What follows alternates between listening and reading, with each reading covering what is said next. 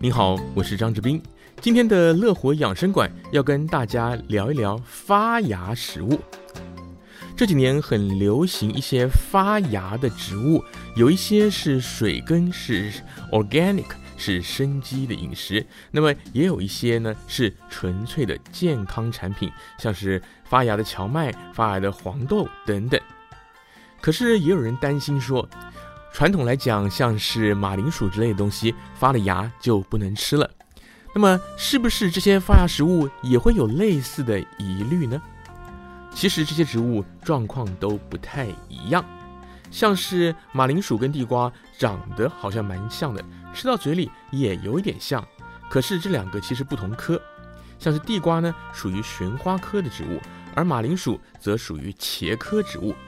马铃薯在生长发芽的过程当中，会产生一种叫做茄碱的成分，这个茄碱又叫做龙葵素，是一种天然的毒素。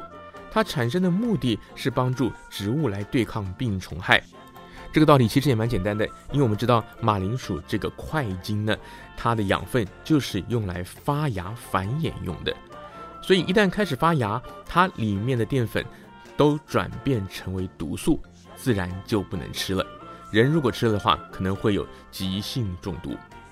发芽的时候，这个茄碱会增加到五六倍，而且呢，这个茄碱这个毒素呢，它抗热还蛮强的，就是在加热之下，它还有相当的稳定性。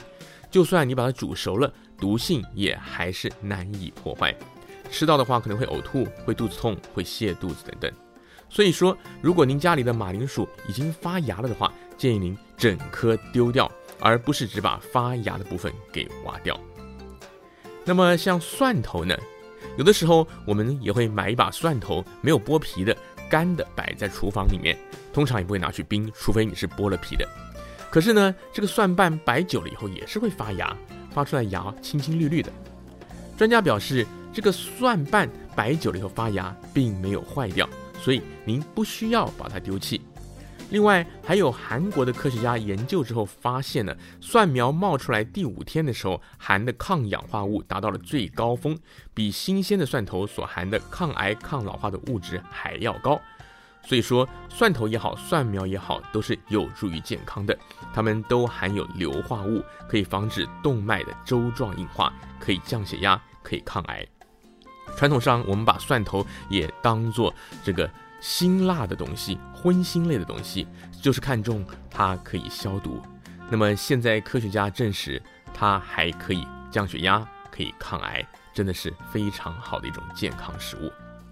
其他的东西呢，像是黄豆，黄豆如果发芽在一到七公分之内的话，普林的含量会下降到四十到五十毫克。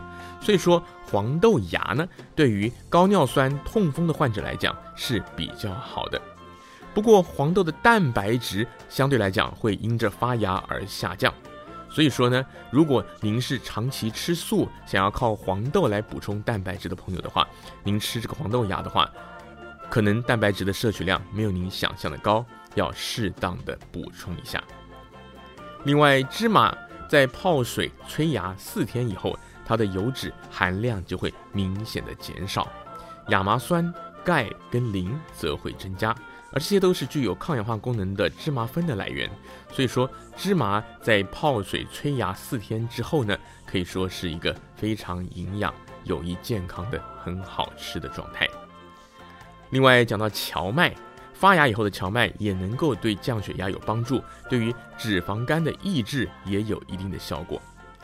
发芽的荞麦相关产品以日本比较多，像是一些发芽的荞麦做的面条等等，这些您都可以考虑的。关于以上提到这些，如果您想要知道比较详细的资料，您可以上台湾的康健杂志网站 commonhealth.com.tw，这是刊登在二零一五年二月二十六号的一篇文章。感谢您收听今天的乐活养生馆。